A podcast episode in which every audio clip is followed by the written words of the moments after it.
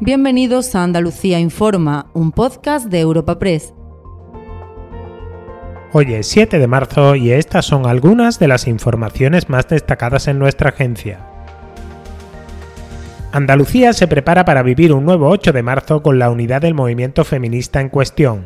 Las calles medirán este miércoles el alcance que tiene en la comunidad la división provocada por los efectos indeseados de la ley del solo sí es sí y la aprobación de la ley trans. Este martes el gobierno andaluz ha aprobado su tradicional declaración institucional junto a medidas como integrar el teléfono de atención a las mujeres en el 112. Todo ello mientras no cesan las agresiones machistas. La Guardia Civil busca en un pueblo de Granada a un adolescente acusado de violar durante las fiestas de carnaval a una chica también menor con la que anteriormente había mantenido una relación.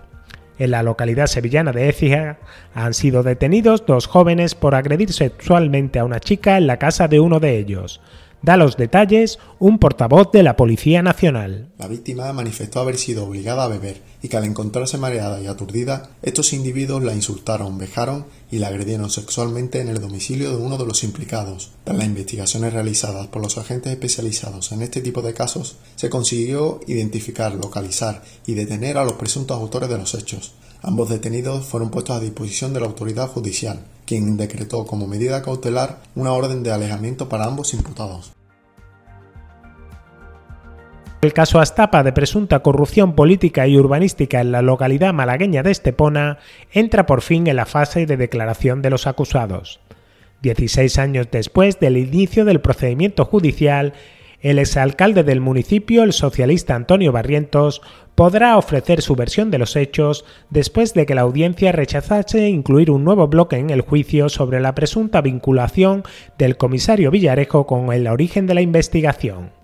Barrientos se enfrenta a una petición fiscal de 10 años y 9 meses de prisión y 38 años de inhabilitación que encara con tranquilidad y confianza en la justicia, como él mismo ha expresado a los periodistas antes de entrar al tribunal. Ahora es el momento de hablar ante la autoridad judicial y con muchas ganas de hablar y eh, de expresarme y, como siempre he dicho, quien no tiene nada que ocultar no tiene nada que temer. Así que contento de que acabe pronto y y tengo la convicción de que acabará bien.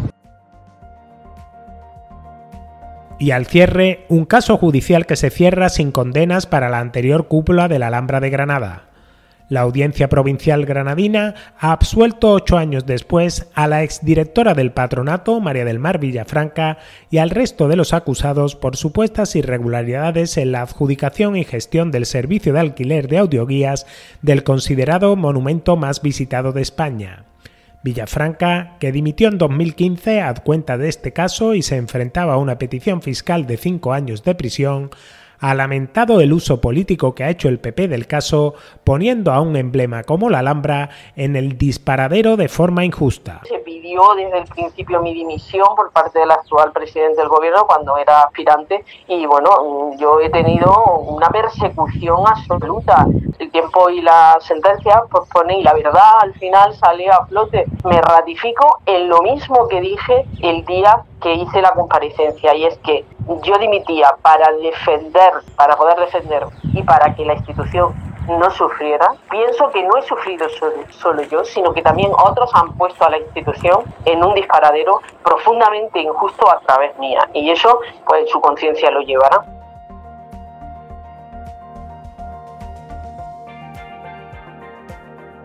Recuerda que puedes encontrar estas y otras muchas noticias en la sección Andalucía en nuestra web europapress.es.